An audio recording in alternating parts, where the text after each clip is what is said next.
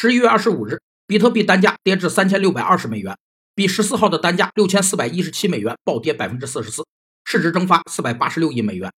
币值不断下跌的背后，是血洗的矿工、萧条的矿场和冷清卖不出去的新矿机。这些也让数字货币这个充满争议的行业遭受着前所未有的冲击和变局。定义产品和技术形成过程中所包含的技术转让并创造利润的过程，被称为新技术商业化。其在促进突破性创新快速转化。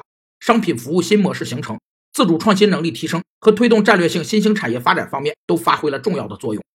依据所面对的不同的不确定性，新技术商业化分为前后两个阶段。